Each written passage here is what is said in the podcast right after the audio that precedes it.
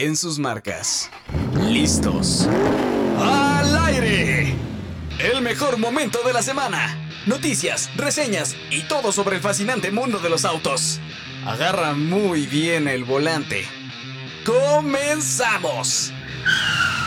Estás escuchando Hot Lap, el podcast de Motor Pasión México.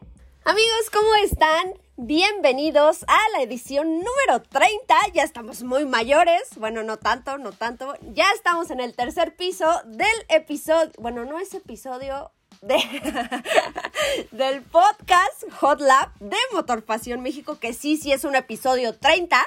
Por eso decía que estamos ya muy mayorcitos. Qué gusto, qué gusto tenerlos a todos el día de hoy por acá. Eh, de verdad, gracias, gracias a todos ustedes que nos escuchan, eh, que, por favor nos compartan con todos sus amigos porque esto apenas está comenzando. Ya saben que la industria automotriz se mueve las 24 horas del día. Entonces, eh, bueno, ya, sin más, sin más choro, ya saben que no estoy sola. Mi nombre es Estefanía Trujillo y el día de hoy estoy con Gerardo García, Jerry para los cuates. Hola Steph, escuché así, bueno, no escuché, sentí a todos los mayores de 30, así les crujió el corazón cuando dijiste, ay, más de 30, ya estamos grandes. Y, ellos así como, oh, les dio algo, se empezaron a abanicar. ¿Qué le pasa a esta mujer? No, no se crean, yo también ya voy para allá, estoy muy cerca. Eso de estamos muy mayores fue una pequeña bromita, no se me vayan a sentir, ¿eh? Ya, a estas alturas ya no eh. llegaron, ya le pusieron pausa y bye. ya bye, córtale. y también por ahí, eh, esa risa que acaban de escuchar fue del Mau. Hola amigos, pues un gustazo estar aquí de regreso con ustedes. Sí, ya todos acercándonos a lo mejor al tercer piso, pero con todas las ganas del mundo de seguir haciendo esto que nos encanta, ¿no? Ay, sí, sobre todo tú si tienes 20 años, creo. No, no, no, no, tampoco, 26. Iba a decir Marcos, yo mejor ni hablo. ¿Cómo estás? Exactamente, mejor no hablemos de mejor no hablemos de edades porque ahí sí prácticamente yo creo que pues sí, con un poquito de suerte, y eh, cualquiera de ustedes podría ser mi, hijo por aquello de la edad. Ay, no, cálmate, ¿eh? cálmate tampoco. No, sí, sí, sí, digo, la edad es la edad, ya tengo 53, ya, o sea, prácticamente, pues casi les doblo la edad a ustedes, y, pero bueno, como dice Mao, con todas las ganas de seguir adelante con esto que nos apasiona, que son los autos, y muy feliz ya de haber llegado al episodio 30 ya del podcast Hot Lab de Motor Pasión México. Así es, y bueno, ya, vamos a empezar porque tenemos un programa bastante movido. Pláticas de semáforo. Oigan, pues empezando eh, ya ahora sí con la información, por ahí hace algunos días, si no me equivoco, Gerardo estuvo platicando, tuvo una entrevista bastante interesante que ahorita van a escuchar, pero se trata de un personaje eh, pues con mucha historia, con mucha experiencia y es José Casas, diseñador de BMW, ¿no es así? Exactamente, que aquí lo que pues lo hace tan especial y, nos llena de orgullo es que es mexicano, entonces está muy padre que al final un, compatriota esté trabajando en los headquarters de BMW allá en Múnich. Y sí, tuve la oportunidad de platicar con él un poquito pues de hacia dónde se está moviendo el diseño, un poquito también de qué ha hecho. Él estuvo involucrado, por ejemplo, en el paquete Sport del nuevo iX, del nuevo vehículo eléctrico de la marca.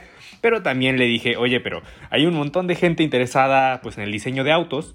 Entonces, ¿por qué no nos platicas un poco de cómo llegaste hasta allá, no? Porque muchos soñamos así con bocetear coches así de la noche a la mañana, llegar hasta lo más alto. Y pues no es fácil. Entonces, pues vamos a escuchar para, que sepan qué, qué fue lo que hizo este hombre. Ahora vamos a platicar un poco sobre ti, porque estoy seguro que muchos de los que nos están viendo sueñan o soñaron ser diseñadores de autos. Yo mismo en la secundaria, luego ya sabes, como entre clase y clase o el de, el de mate está como muy aburrido, me ponía a bocetear. Aquí tengo uno, no me juzgues.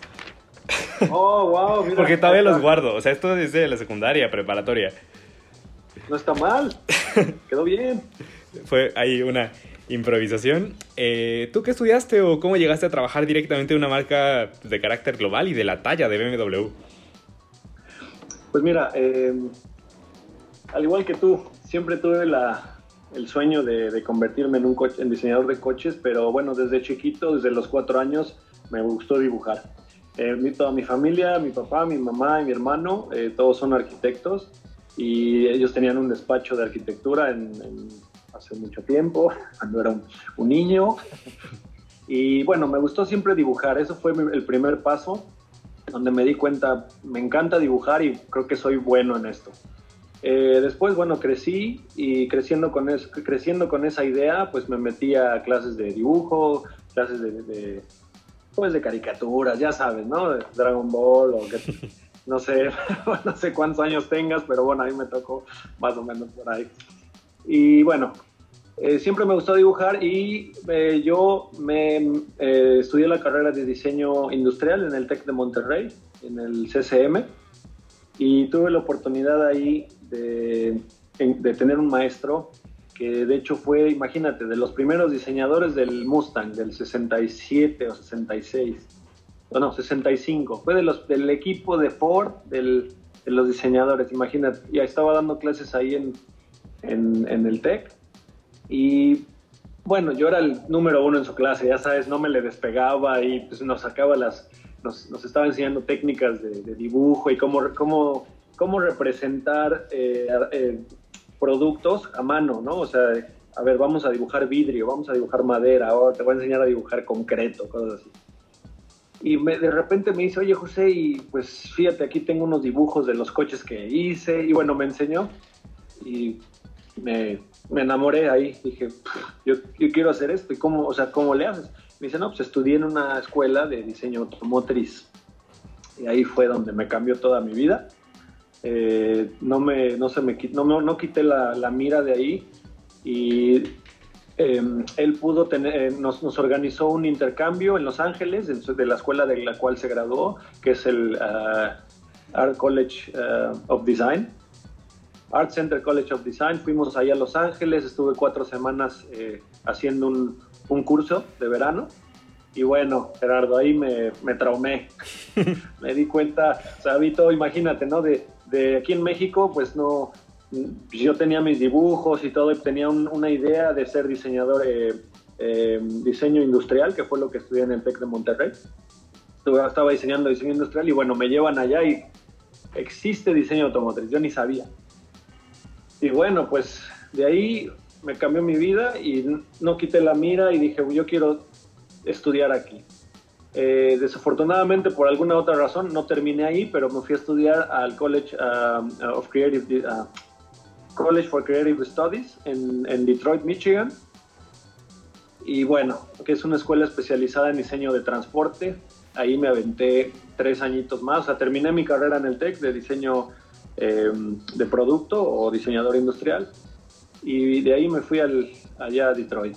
Y bueno, ahí pasé tres años de mi vida eh, yo creo que los más difíciles que he tenido, eh, porque, bueno, llegué a un lugar donde eran puros chavos que estaban, o sea, súper talentosos, o sea, ya no era de que tú eres el mejor dibujando o pasas todo echándole flojera, o sea, fue un, un momento en el cual fue en realidad una carrera, una competencia impresionante, rusos, coreanos, canadienses, tú menciónalo japoneses y bueno, y van con todo y todos van de ahí, todos van por un, eh, una oportunidad de trabajo. Entonces, eh, un diseñador de, de, coches, tú te vendes a una firma, a una compañía con tu portafolio, ¿no? Que es, tu, que es todo lo que desarrollas en tu escuela, todos los proyectos en los que has trabajado y nada más en ti depende cómo hacer ese, toda esa, eh, todos los dibujos, los renderings, todo eso, ¿no? Entonces ahí me aventé tres años y tuve la oportunidad de em, salir adelante, de sobresalir un poco de los demás, aunque te digo, me costó mucho tiempo, por poco y me regreso a México, porque sí me, o sea, me, estaba, me entré en depresión porque le daba al 120% y no podía alcanzar el nivel que tenían ellos. Pues ellos ya venían muchísimo más preparados en la cuestión de artística, ¿no? De dibujo, de, de presentación, de todo. Y yo iba a aprender eso, pero ellos ya van, o sea, ya llevan, ya, ya lo habían aprendido. O sea, ellos van ahí ya nada más a perfeccionar. Y bueno, al final, para no hacerte la larga, eh, terminé siendo el, mejor alumno de mi generación, terminé yendo a Italia, hice un proyecto para Ferrari y terminó en, los últimos 14 lugares de 300 proyectos que hubo. Eh, y bueno, y me terminé yendo a Italia a hacer dos pasantías en Pininfarina. Eh, primer alumno en 100 años de esa escuela que le dan un internship ahí, una pasantía. Me, me sentí muy halagado por haberlo logrado. Algo vieron. y, y, ya, ¿no? Y bueno, y de ahí eh, estuve un año y bueno, no me resolvían si me contrataban o no. Y bueno, me, me esperé, me esperé, me esperé. Yo mandé mi portafolio y lo mandé a BMW, lo mandé a Designworks, que está en California. Y ahí fue donde me llamaron justo una semana antes de que terminara mi pasantía y me dijeron, José, nos encantó tu flexibilidad de diseño, tu, tu visión, quieres trabajar con nosotros, te hacemos una entrevista Skype, vente, órale. Y así, después de un año en Italia, me ofrecieron el trabajo ahí en Pininfarina, se enfurecieron porque me fui, pero bueno. Y, y, ya me fui a California, Los Ángeles, y ahí comenzó mi carrera oficial en BMW y lo que es el destino, ¿no? Una vez más me pusieron una barrera, ¿no? Porque yo llegué eh, pensando, bueno, ya voy a diseñar el próximo Serie 5 y voy a hacer los coches más fregones. Pues no, al contrario, me, encontré con que me contrataron para el, centro de diseño, pero de producto y transporte, el cual significa todo menos coches. entonces, entonces me, pues ni modo ni hablar, ¿no? Y dije, bueno, ¿de dónde están los coches? No, no, es que ellos están, los diseñadores de coches están ahí arriba, segundo piso, y no, tiene, nadie tiene acceso, y pues ahí están los top, top designers, ¿no?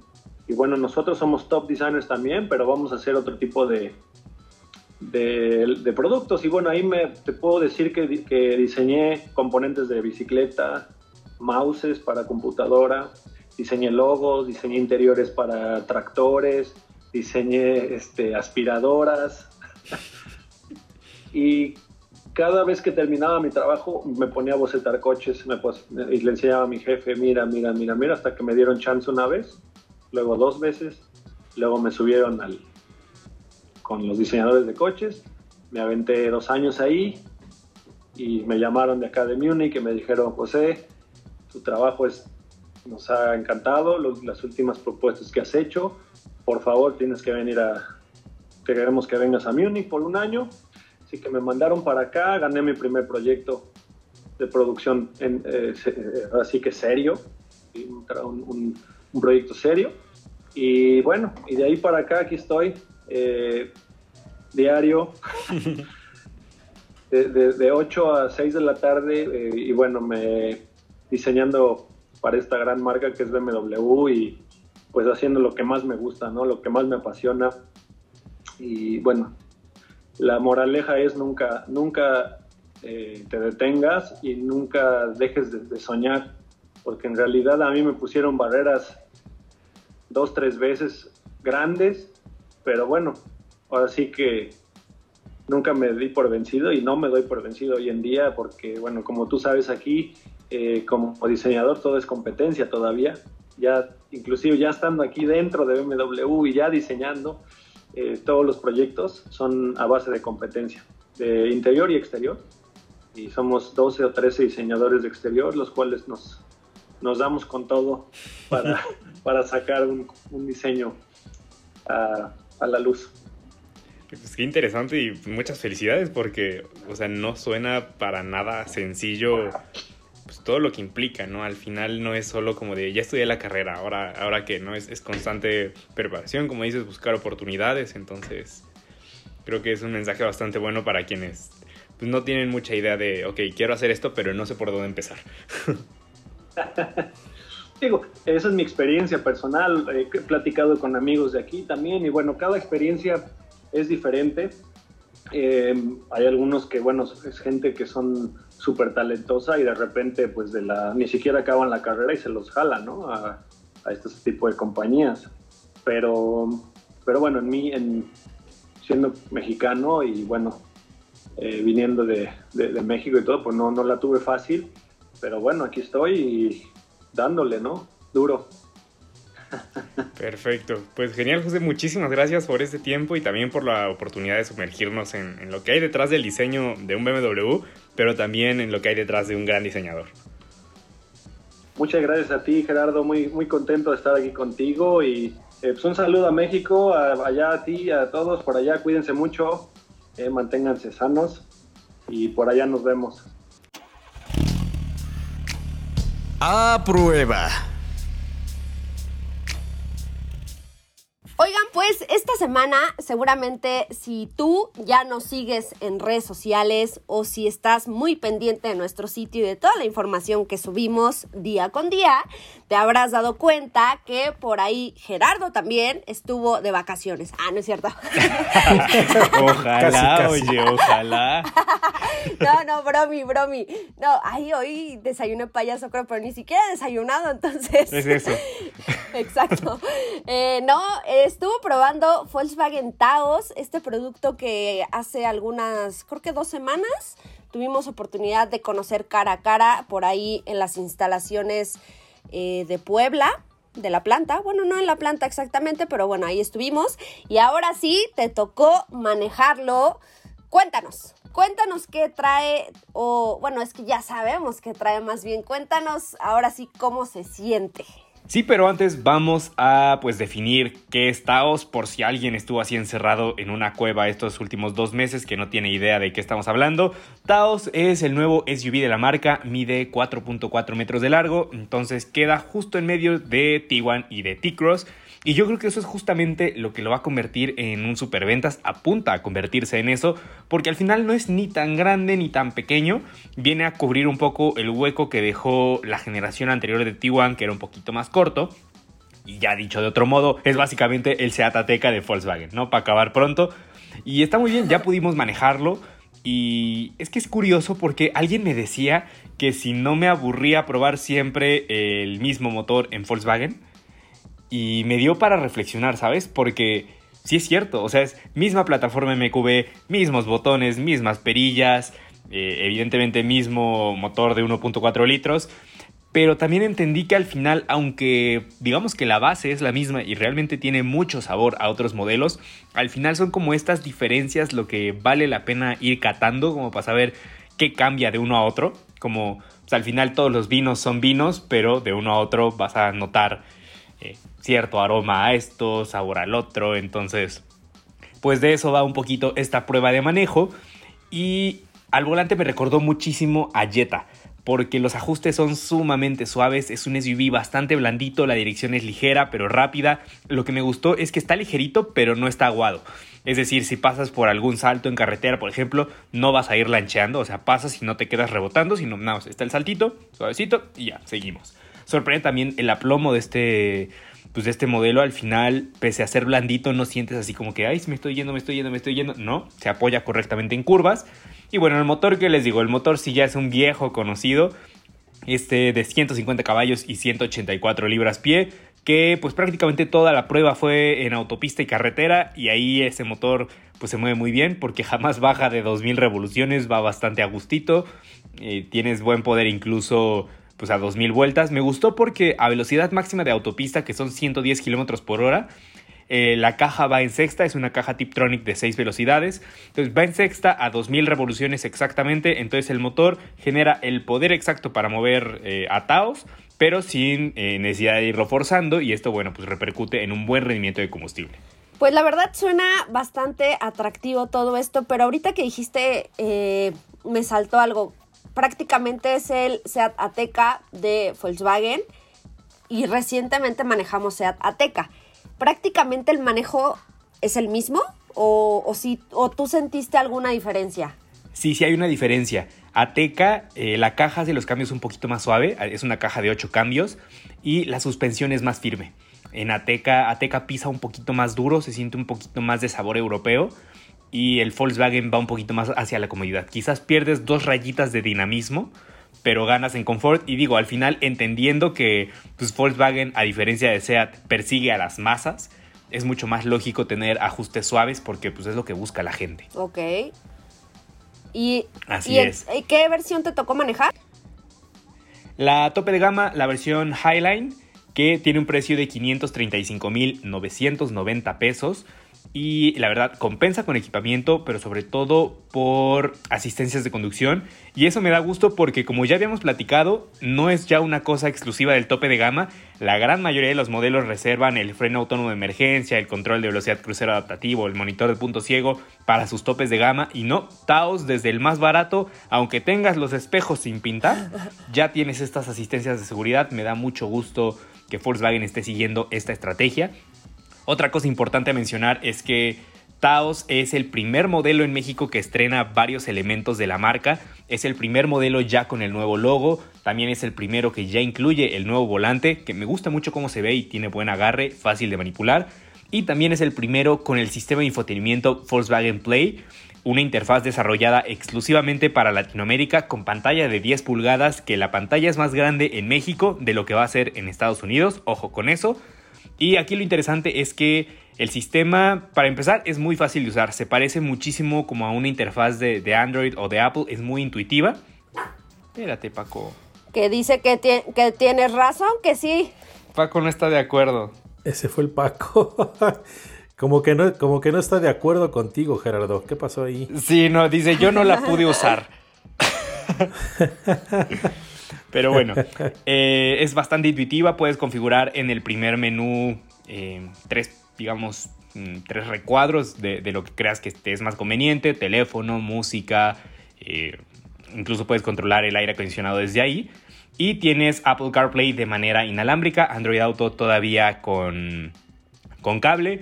Y Steph, si te llegas a subir a Taos, pídete tu adaptador porque los tres puertos USB son C. Otra vez, vete acostumbrando. Porque sí, todos son USB-C. Tenemos también el cuadro de instrumentos digital de la marca. Y bueno, de equipamiento está techo panorámico, iluminación ambiental, asiento de ajuste eléctrico, llave inteligente, espejo electrocrómico. Realmente en equipamiento está muy bien. Solo hay un aspecto de Taos que no me encantó y fueron los acabados. Tienes este acabado como como de cuero en contraste con costura se ve muy bien, también algo de plástico gomoso en las puertas, pero toda la parte de arriba del tablero es plástico rígido. Entonces al final creo que sobre todo por la categoría, viendo lo que hizo Mazda con el CX30, lo que hace incluso Sportage, eh, que digamos apunta un poquito más hacia eh, un corte un poquito más económico, más a valor por tu dinero, también tiene plásticos suaves. Entonces que Volkswagen le dejara este plástico que le haces así y suena, no me encantó. Pero bueno, en el polo opuesto tienes una buena dinámica, un vehículo cómodo, eficiente, relativamente ágil, bien equipado y sobre todo sumamente espacioso. Yo creo que Taos es el más espacioso de la categoría, a ese grado. O sea, de la categoría te refieres a Sportage, o sea, es que ese X30 es muy engañoso, ¿no? Es que sabes que está es un SUV compacto, o sea, categoría C, pero es de los pequeños. Es decir, los compactos chicos. Exactamente, como compactos chicos y tienes a Jeep Compass, Seat Ateca, eh, Eclipse Cross, CX30, pero por precio ya también empieza a pisar un poquito a Honda CRV, Toyota RAV4, eh, incluso al mismo Volkswagen Tiguan, ¿no? Que quien no necesite ese espacio extra, Taos es mucho más lógico por el equipamiento. Bueno, en resumen, ¿te lo comprabas? Mira, diré que no, porque yo no soy tan fan de los SUV. Y, ahí creo que yo con ese dinero me quedaba quizás con un golf y me ahorraba lo demás. o, quizás incluso con un Jetta, ¿no? Pero, porque yo no estoy tan eh, enfocado hacia el mercado de los SUV.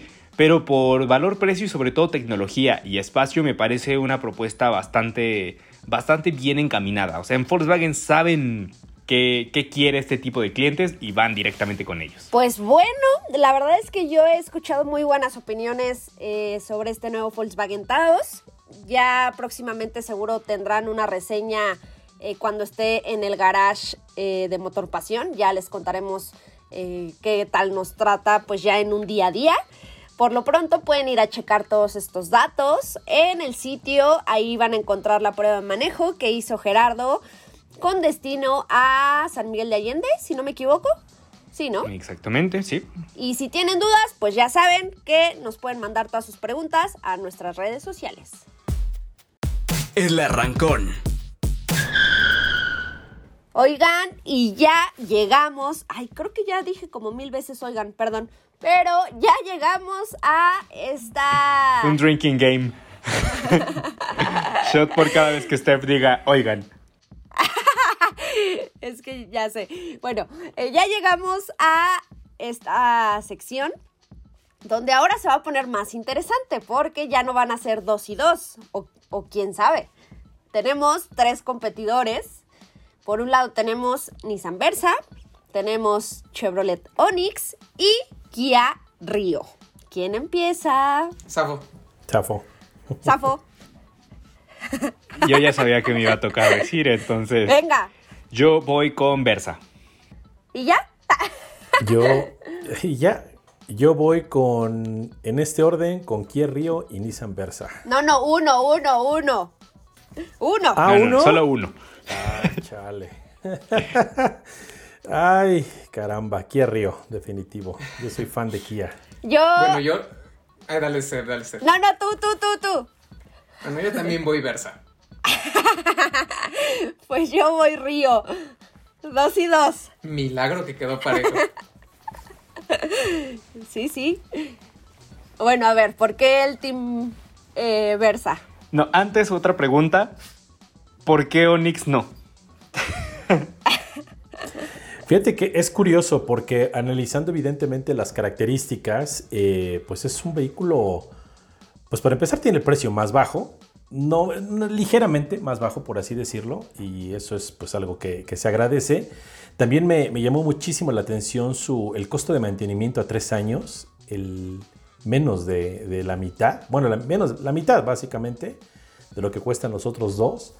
Y pues es el que más galleta tiene en el motor. Entonces sí, también me llama Eso la, sí. Me llama la atención, pero híjole, en mi caso, y se los he comentado en alguna ocasión, de la vista nace el amor y pues no, no me, no me llamó. Yo la verdad en el caso de, de, Onix se me hace, sí es un coche muy completo, está muy bien en el apartado de conectividad, tiene cosas que los otros no, como puede ser lo de OnStar, pero la verdad es que ya cuando ves los acabados y a pesar de que tiene el motor turbo ciertos detallitos de manejo como que y no terminan de convencerme, la verdad así ya a grandes rasgos, pues bueno, creo que prefiero un poquito más esa comodidad extra y equipamientos eh, en ciertos detalles que sí tiene el Nissan Versa que lo que encuentro en el Onix, al menos en mi caso.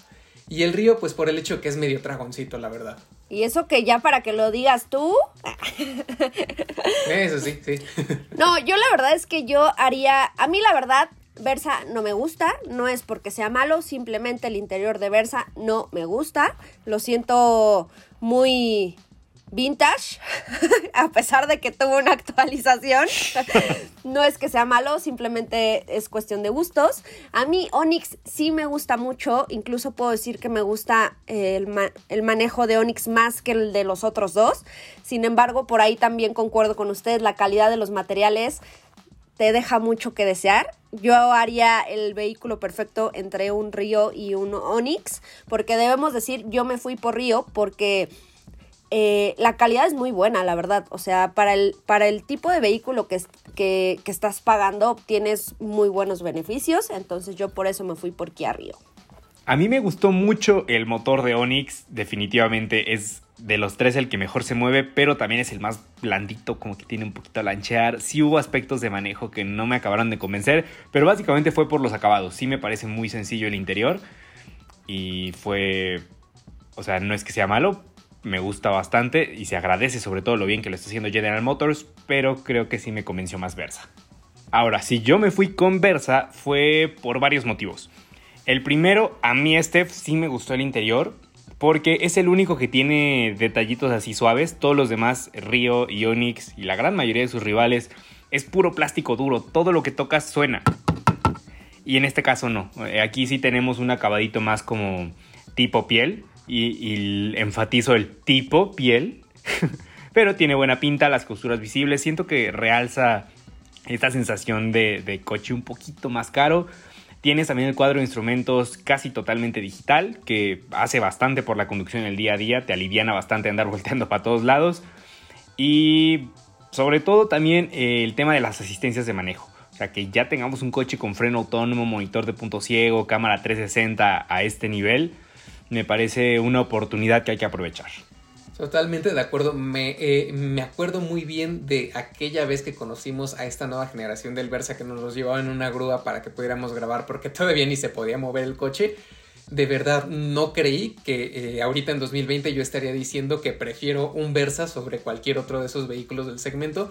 Y bien lo dices, exactamente por eso dio un cambio pero gigantesco de lo que conocíamos de la generación pasada. Aunque sí, eso sí, por estos cambios de dimensiones, formas y demás, perdió un poquitito de espacio en la parte trasera de lo que era antes donde básicamente nadabas, pero aún así sigue siendo bastante cómodo, vaya, incluso es el único que tiene faros full LED en el frente, que tiene una apertura tradicional en la cajuela para que no andes sacando la llave o teniendo que hacer algún truquillo ahí para poderla abrir. Entonces, dentro de todo, creo que también es de los más prácticos que vamos a encontrar. Eso sí, porque hay que contarles que cuando fuimos a hacer la sesión de fotos amigos, yo llevaba aquí a Río, eh, Nissan Versa pues estaba ahí y Gerardo traía Onix. Y llegamos a la conclusión, o en diversas ocasiones. Mau llegó caminando. Mau llegó caminando, exactamente. 20 kilómetros cargando todo el equipo para que vieran un video, amigos, así que valoren. Sí, claro. Pero el punto es que llegamos a la conclusión de que el único práctico en cuanto a la apertura de la cajuela efectivamente es Nissan Versa porque Kia Rio no tiene botón en la parte de afuera, es en el interior o con la llave. Y Chevrolet Onix tampoco. Tiene por ahí un botón en el tablero, pero muy raro porque como dices, o sea, como está casi casi al lado del de las intermitentes, pero bueno, ahí está, así se abre la cajuela. Entonces, si tienes las manos completamente ocupadas y no sabes dónde está la llave, pues ahí te voy a encargar que vas a tener que bajar tus cositas, tu mandado, tus maletas, lo que sea, y sacar la llave, porque no va a haber forma de que puedas abrirla si no es presionando los botones que ya les dijimos. Entonces, ustedes van a decir, ay, eso es una tontería, que no sé qué, nada te parece, bla, bla, bla. Puede ser, pero aquí estamos nosotros para compartirles a ustedes las pequeñas problemáticas que nos dan los vehículos a prueba. Y les digo, repito, van a decir que es una tontería, pero ese día que hicimos las fotos y fue así de, ay, ¿dónde está la llave? Ay, no sé, ábrele, ay, que no sé qué. Cuando simplemente puedes presionar un botoncito como en Nissan Versa y se abre. Y ya, todo, todo bien, ¿no? Pues vamos entonces con los 10 aspectos que evaluamos para decir cuál es el mejor en cada uno y cuál es al final de todos los puntos el más recomendable. Y en cuanto a diseño interior, el mejor nos pareció Versa, más allá de cómo se ve, que nosotros no evaluamos si se ve vintage o no. Es un tema de funcionalidad. El tener el cuadro de instrumentos parcialmente digital que te pues, permite ver muchos menús ayuda. Tiene un descansabrazos que aunque está como sobrepuesto, que parece como de avión, es muy funcional porque en carretera, sobre todo que llevas horas manejando y ya quieres recargar el codo en algo, aquí sí puedes, en Onix y en Río no. Eh, también es el único con descansabrazos en la parte de atrás. Entonces son detallitos que van aportando bastante. Eh, calidad. En calidad, eh, evidentemente, y como ya dijimos, Onyx se va hasta abajo por estos acabados como demasiado sencillos. Y Versa sube justamente por el uso de, pues, contrastes de, tacto suave. Seguridad, indiscutiblemente también Versa, pues por todo este, este, tema de asistencias de conducción, que además es el único de la categoría que ofrece monitor de punto ciego o alerta de colisión frontal. Eh, prestaciones, aquí ya eh, empieza a moverse la cosa y el mejor fue Onix por el motor turbo justamente que deja muy atrás a lo que ofrecen Versa y Río. Definitivamente la mejor carta de presentación de Chevrolet, eh, de Chevrolet Onix es el motor.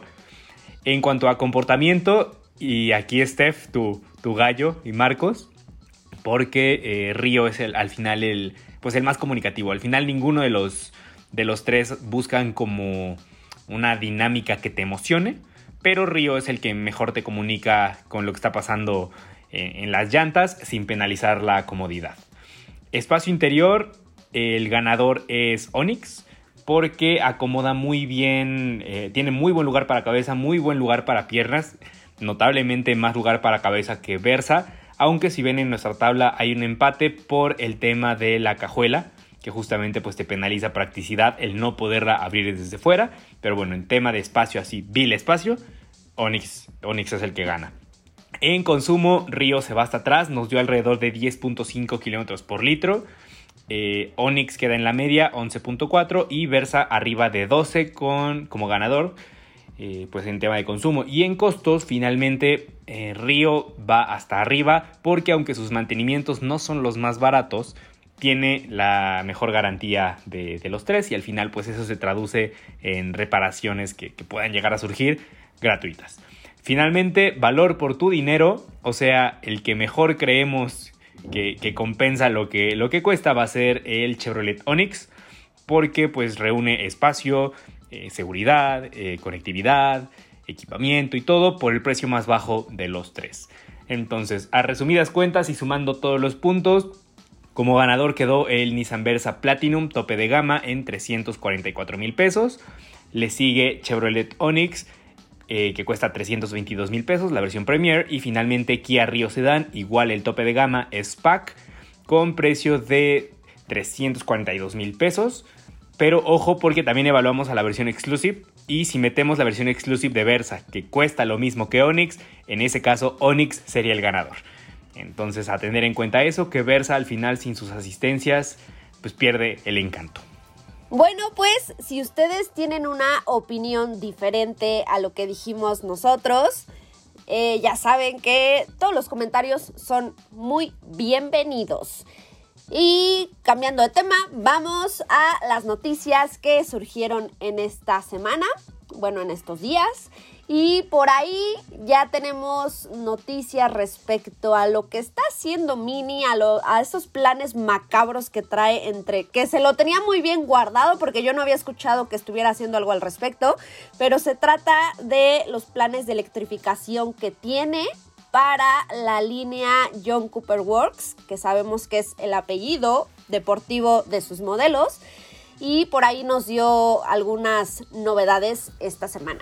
Exactamente, Steph, amigos. Pues resulta que ya la marca británica ya develó una, un curioso eh, prototipo de, evidentemente, del Mini John Cooper Works ya en su versión eléctrica que como, como lo mencionamos en su momento, bueno, pues continúa el camino de la, de la marca en sus planes de convertirse en una armadora 100% verde, igual que todas las demás, ¿eh? bueno, con algunas excepciones, pero básicamente como todas las demás. Este, lamentablemente no se dieron, no se dio mayor información, es un modelo eh, con una especie, me, me, llamó mucho la atención porque este disfraz, por así decirlo, que porta el Mini John Cooper Works eléctrico, pues básicamente es un, es un grab eh, con, las, con los, las siluetas, con los, las siluetas de algunos de, de las pistas más famosas del mundo. Ya se dejó ver, pues prácticamente como va a ser el modelo, no se brindaron mayores detalles de desempeño y todo esto, porque Mini afirmó que este vehículo va a ser apenas uno de muchos otros que veremos en el futuro hasta que finalmente llegue el, John Cooper Works eléctrico definitivo que está planeado para lanzarse por ahí del 2022, aunque es muy probable que en el transcurso del año siguiente veamos ya la versión definitiva. Sí, yo también creo que... Ay, ahí se me salió lo Lolita, pero yo también creo que, que, que prácticamente... Barrera. sí, exacto. Pero que muy pronto seguramente ya sabremos eh, detalles más específicos sobre esta variante de producción. Que, qué divertido. Por ahí la marca comentó que no es porque ya, ya estoy escuchando a, esos puristas de, no, los eléctricos están arruinando la vida de todos. Pero... Eh, Dale un portazo con tu Taycan. con permisa. sí, es cierto. Pero la marca comentó que que no van a dejar de, de, seguir ofreciendo vehículos de gasolina. Yo creo que este, este prototipo que nos enseñaron el día de ayer fue como, como parte de, esa transición que evidentemente vamos a ver. No, seguramente no en 10 años se va a convertir John Cooper Works en totalmente eléctricos, o no sé, a lo mejor creo que sí. Dije mucho tiempo, pero, pero, pero no se preocupen, la marca va a seguir ahí ofreciendo los productos que ya conocemos. Sin embargo, pues hace hincapié en que no deja de lado toda esta, toda esta tendencia que envuelve a la industria. Bueno, pero déjenme hacer muy brevemente un paréntesis. Es que yo creo que sí. Eh, de hecho, hoy, hoy en la mañana, bueno, publicamos hace unas horas eh, una nota precisamente ahí en motorpasión.com.mx donde Japón eh, ya confirmó que para el 2030 ya no va a dejar que circulen en su territorio los autos de combustión interna. Entonces, yo creo que tenemos, no sé ustedes qué piensen, pero yo creo que tenemos por lo menos una década todavía de autos a gasolina hasta que finalmente llegue el momento en que habrá algunos territorios, evidentemente la Unión Europea, ahorita ya Japón, en donde pues, los autos con motores a gasolina simplemente ya no puedan circular.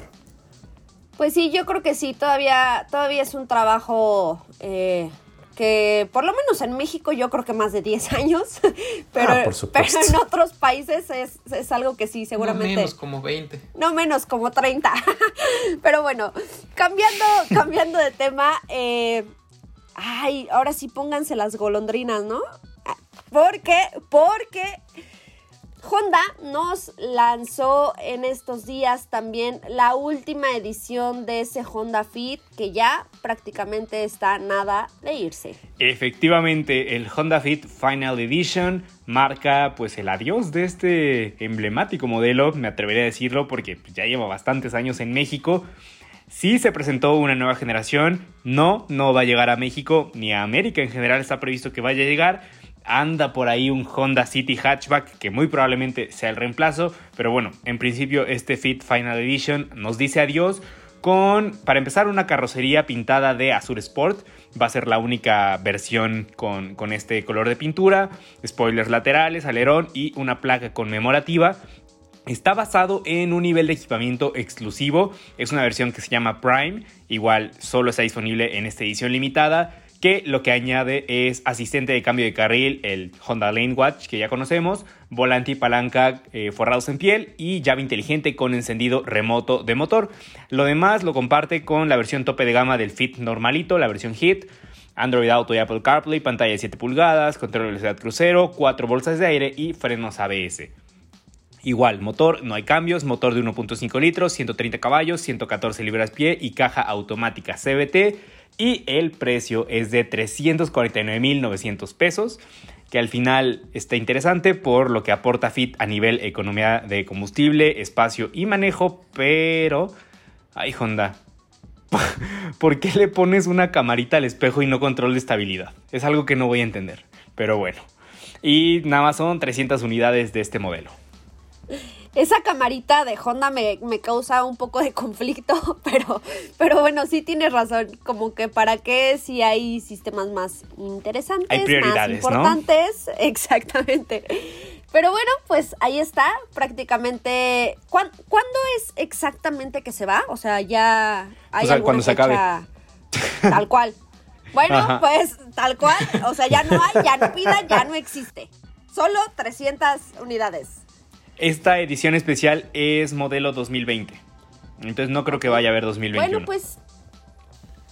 Y qué triste porque su nueva generación sí les quedó bien. Pero yo creo que ya no les convendría en cuanto a costos, ¿no? Sí, ya no. Esto totalmente. Pues sí, ni modo. Un caído más en México. Si por ahí tú fuiste fan o tienes uno y quieres actualizarlo, eh, eh, está, está bien esta Visualmente está bien este modelo, que ya se despide, pero bueno. Eh, cambiando de tema, dejando a este, a este modelo de lado. pasemos, pasemos a dos que sí me gustan. Ay, ya lo pensé, lo dije, pero sí lo dije ni modo. Sí, dos modelos que sí me gustan, que me emocionan, que quiero manejar, sobre todo porque uno de ellos.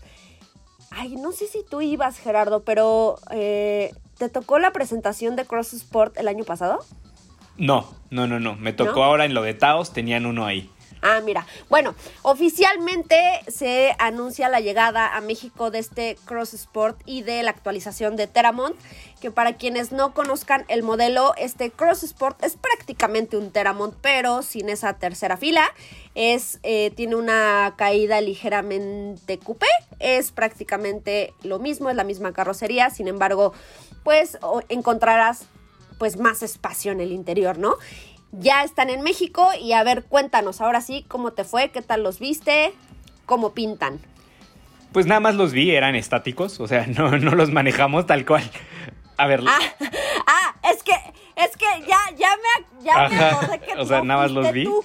Pero por ahí Mau anduvo viendo todo sobre estos, estos modelos.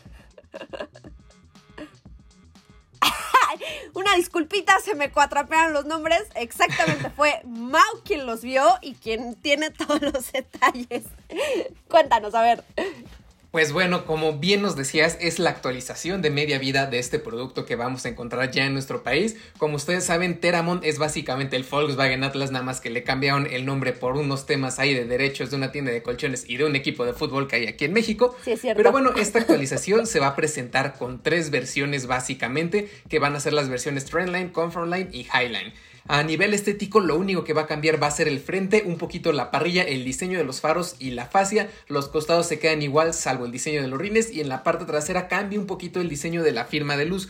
De ahí en fuera, el nivel de equipamiento se mantiene básicamente igual. Es decir, vamos a encontrar cosas como pueden ser desde una pantalla táctil de 8 pulgadas hasta, por ejemplo, el techo panorámico, eh, el cuadro de instrumentos digital de la marca. eh, eh, ¿Cómo se llama? El aire acondicionado automático de más de dos zonas. En general es un vehículo muy orientado a la familia con muchos detallitos de lujo, con sistema de audio Fender incluso. Y aquí, como bien mencionabas, Steph, la novedad más grande es el hecho de tener esta versión Cross Sport que viene a cumplir esto, este gusto de los SUVs, SUVs coupé, que en este caso, pues bueno, el Cross Sport solamente se va a vender en una versión, que es la versión Highline, pero viene equipado con el kit estético R-Line, en este caso para que se vea un poquito más deportivo.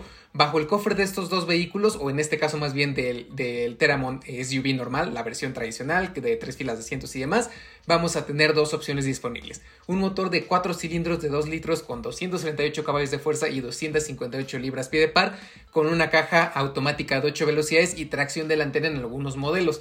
La versión más completa, es decir, la Highline, y esto también es para el Cross Sport, va a llevar un motor V6 aspirado de 3.6 litros con 280 caballos de fuerza y 265 libras pie de par, la misma transmisión y en este caso ya la tracción 4Motion.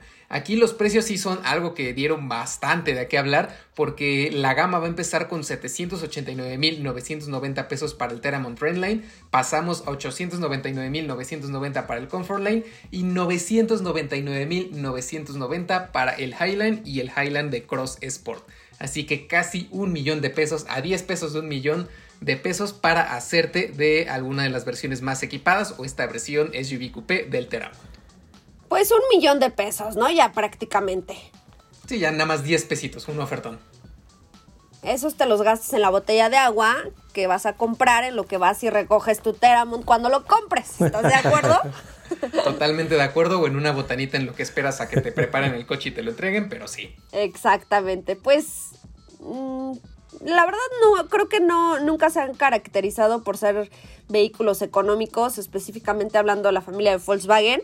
Definitivamente es un, producto muy atractivo. Creo que yo tiene mucho tiempo que no manejo un Teramont. Eh, quiero manejar este Cross Sport. Yo ya lo había visto y me gusta totalmente eh, esa caída y todo ese estilo digamos, eh, entre comillas, deportivo, que agrega adicional a- al, al Teramont que conocemos, pero bueno, ya próximamente también los estaremos probando, les estaremos dando una opinión de manejo, pues ya, ya más detallada, ¿no? Así es. Desde las gradas. Bueno, pues ya casi llegamos al final, llegamos al espacio donde leemos todos sus comentarios y opiniones con muchísimo gusto, por supuesto, y vamos a ver qué dicen por ahí. Tenemos sobre el lanzamiento de Peugeot Landtrek. Espero haberlo pronunciado bien. Dice Víctor López, la compra de FCA dando sus primeros frutos, bien por Peugeot. Y lamento informarles que no, no tiene nada que ver con FCA, esta fusión de Peugeot Landtrek. El proyecto ya existía, tiene más bien su origen en China con el fabricante pues, local con el que se haya aliado Peugeot por allá. Hicieron esta pickup juntos, luego Peugeot le metió su manita para que pues, quedara francesón. Pero no, no tiene nada que ver con FCA, pero algo que yo sí decía es que muy probablemente en algunos años veamos a esta pickup con los logos de RAM para competir contra Hilux, NP300. Diría incluso por ahí que ya tenemos la nueva RAM Dakota. Ok. Y ahora sobre nuestra prueba del Mini John Cooper Works GP, nos comenta Advenzda, ya lo hemos hablado con él, que yo necesito vocales, amigo, pero bueno. Dice, estos coches son caprichos, podrían haberlo dado un 50% más caro y de todos modos se hubieran vendido. Para los simples mortales, ver uno será raro, pero me alegra saber que los fabricantes aún estén dispuestos a producir coches así en medio de la fiebre SUV. Totalmente de acuerdo, me hubiera todavía fascinado más verlo con caja manual, no se puede todo, pero, pero pues sí, un mini de un millón cien mil pesos. Y por acá en Twitter tengo un comentario, bueno, una pregunta que hace Willow Life. Le hace una pregunta a Jack Motors MX. Dice Jack Motors MX, ¿cuándo estarán llegando los modelos Pure Electric a México, amigos? Arroba Motorpasión México había reportado que en febrero 2020 ya estarían disponibles los primeros, pero ya es diciembre y aún nada. Yo tengo entendido que ya están. O sea, salvo que vayas a la agencia y no tengan, que se me haría raro. Porque Jack ya ha vendido varios. De hecho, creo que Jack ya es la segunda marca que más coches eléctricos vende en México. Tengo entendido que ya están disponibles el SI1, SI2 y SI4, además de dos vehículos comerciales. Entonces, probablemente ya están en México. Y de hecho, si no me equivoco, ya tiene rato que los están vendiendo ya tiene rato, todo este año, según yo, ya están disponibles. Sí, yo creo que. ¿Cómo se llama? Eh, Willow, Willow Life. Así es su nombre de usuario. Willow, yo creo que si vas y te das una vueltecilla por ahí en cualquier distribuidor de Jack, eh, seguro vas a encontrar. Jack Store. bueno, bueno.